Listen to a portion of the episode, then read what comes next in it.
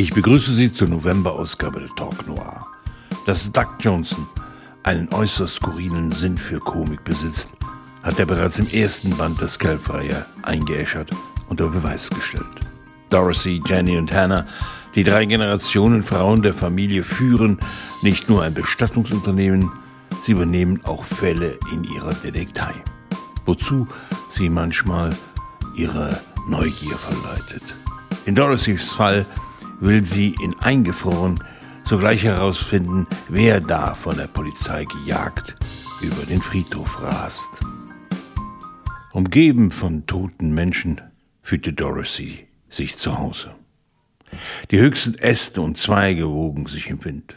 Tauben und Krähen saßen darauf und warteten.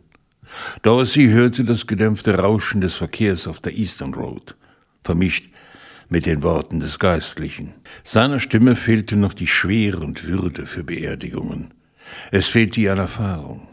Die Blackie-Männer starrten mit steinernen Mienen auf Susan Sarg, als könnten sie ihn mit reiner Willenskraft in den Boden hinablassen.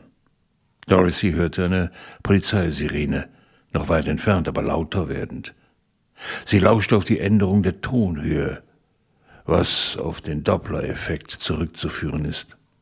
Wie Hannah ihr erklärt hatte. Je nachdem, ob die Quelle des Tons sich von einem entfernt oder auf einen zukommt. Aber die Tonhöhe ändert sich nicht. Das Heulen wurde nur lauter, was den Geistlichen veranlasste, seine Trauerrede zu unterbrechen. Dann folgte ein mordsmäßiges metallisches Krachen, und als Dorothy herumwirbelte, sah sie, wie sich die Flügel eines eisernen Friedhofstors zuerst verbogen, dann aus den Angeln gerissen wurden und gegen die Steinsäulen auf beiden Seiten prallten, um schließlich auf dem Boden zu landen, als ein alter weißer Nissan auf den Friedhof schoss und über den Kiesweg auf der Südseite raste, über Bodenwellen hüpfte und sich zwischen Gräbern hindurchschlängelte. Der Wagen mochte 70, 80 Kilometer die Stunde drauf haben. Sein Motor heulte schrill auf. Die Sirene wurde lauter. Und dicht auf den Fersen des Nissans donnerte ein Polizeiwagen durch das Friedhofstor. Der Nissan bremste, schlingerte durch die Biegung des Weges, schleuderte mit dem Heck gegen einen Grabstein, der daraufhin wie ein Dominostein umkippte. Der Wagen fing sich und raste weiter, während der Streifenwagen auf gleiche Weise durch die Biegung folgte und über den Grünstreifen donnerte. Der Nissan touchierte zwei weitere Grabsteine und prallte über den Weg ab, wobei die Grabsteine Stücke aus der vorderen Stoßstange rissen und die Fahrertür eindrückten. Er war noch hundert Meter vom Leichenwagen, dem Familienauto und Susan Sark entfernt. Die Trauergemeinde der Blackies stand mit weit aufgerissenen Augen da. Dorothy ebenso, der Fahrer mit offenem Mund. Der Leichenwagen versperrte den Weg, aber der Nissan kam weiter auf sie zugeschossen, krachte über das Geländer, polterte gegen Grabsteine und donnerte über grasbewachsene Aufschüttungen. Direkt dahinter der Streifenwagen mit Blaulicht und kreischender Sirene. Der Nissan hatte den Leichenwagen fast erreicht, als Dorothy spürte, wie jemand an ihr zerrte. Archie zog an ihrem Arm. Sie taumelte auf einen großen Gedenkstein zu, als der Nissan auch schon an ihr vorbeisauste, dem Heck des Leichenwagens auswich und die Trauergäste in die Flucht jagte. Die Blackie-Männer brachten sich mit beherzten Sprüngen in Sicherheit. Das Auto schepperte gegen den Grabstein neben Susans Sarg und machte einen Satz in die Luft, dann neigte sich die Schnauze und landete mit einem fürchterlichen Schlag bis zur Hälfte im leeren Grab. Das Heck hing in der Luft. Die Räder drehten sich.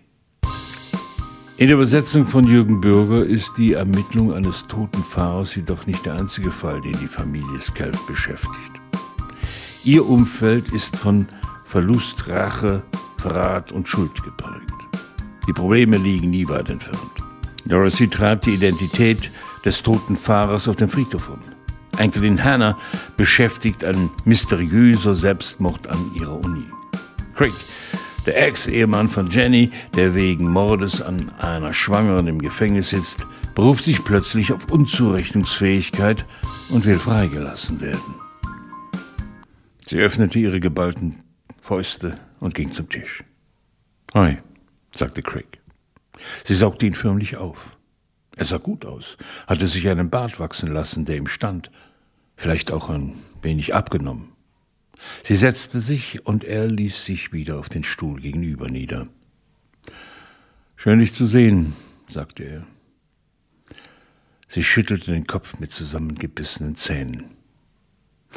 Du siehst gut aus, sagte er. Sie konnte gar nicht aufhören zu schlucken, hatte mit einem Mal viel zu viel Speichel im Mund.